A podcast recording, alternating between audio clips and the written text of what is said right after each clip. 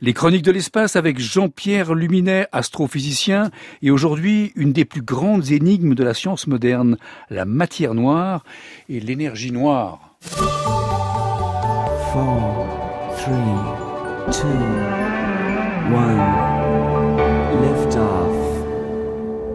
Dans les années 1930, on pensait logiquement que la matière présente dans l'univers se résumait aux astres visibles.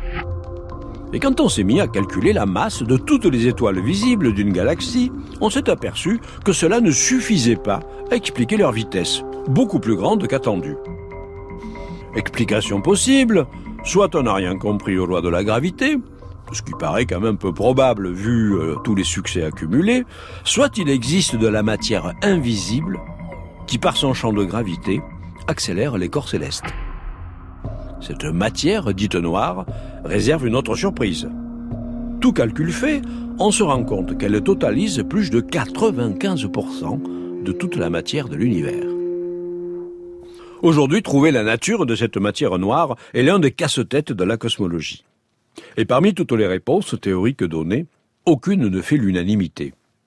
C'est comme cela que fonctionne la recherche scientifique. Puis ce n'est pas tout.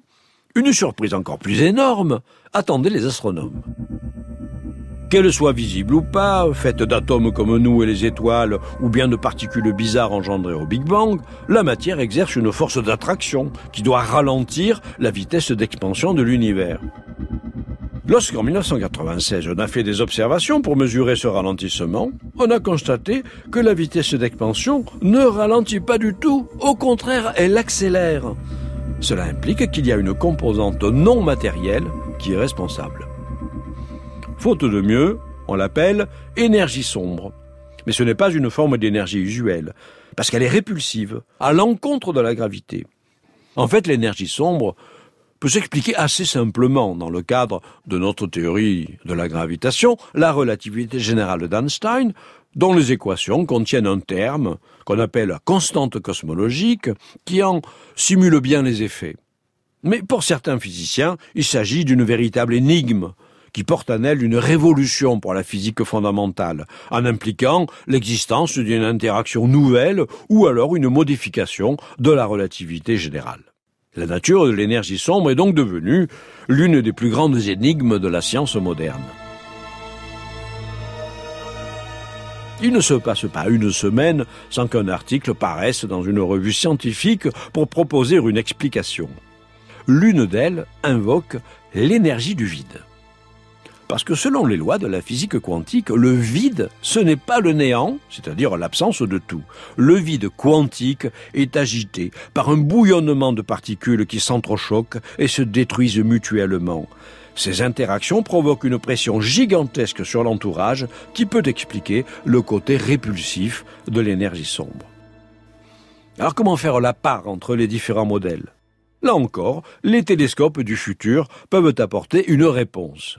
Euclide est un télescope spatial de l'agence européenne dont le lancement est planifié pour 2021. Son nom se réfère au grand mathématicien et astronome de l'Antiquité qui était capable de mesurer le temps à partir de l'ombre d'un bâton planté dans le sol. Les observations de ce nouvel instrument, portant sur 10 milliards de sources astronomiques durant au moins 6 ans, devraient contribuer à déterminer l'origine de l'accélération de l'expansion de l'univers et la nature de sa source. Récapitulons. Notre univers est en expansion, non seulement perpétuelle, mais accélérée. Son évolution à long terme dépend de la répartition entre énergie sombre et matière noire. Celle-ci a évolué depuis le Big Bang.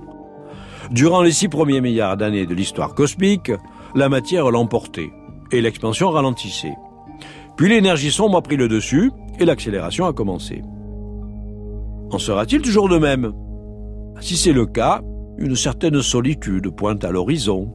Dans 100 milliards d'années, à cause de l'énergie sombre, toutes les galaxies seront trop éloignées les unes des autres pour être observables en quelques lieux où l'on se trouve. Le ciel sera tout noir. À condition que l'énergie sombre n'augmente pas encore la cadence, ce qui selon certaines théories n'est pas exclu. En ce cas, le programme serait encore plus court. Dans 22 milliards d'années, l'énergie sombre finirait par disloquer toute la matière jusqu'au niveau atomique. On appelle cela le déchirement généralisé. Bon, on reviendra dans la chronique de demain à des perspectives plus sympathiques.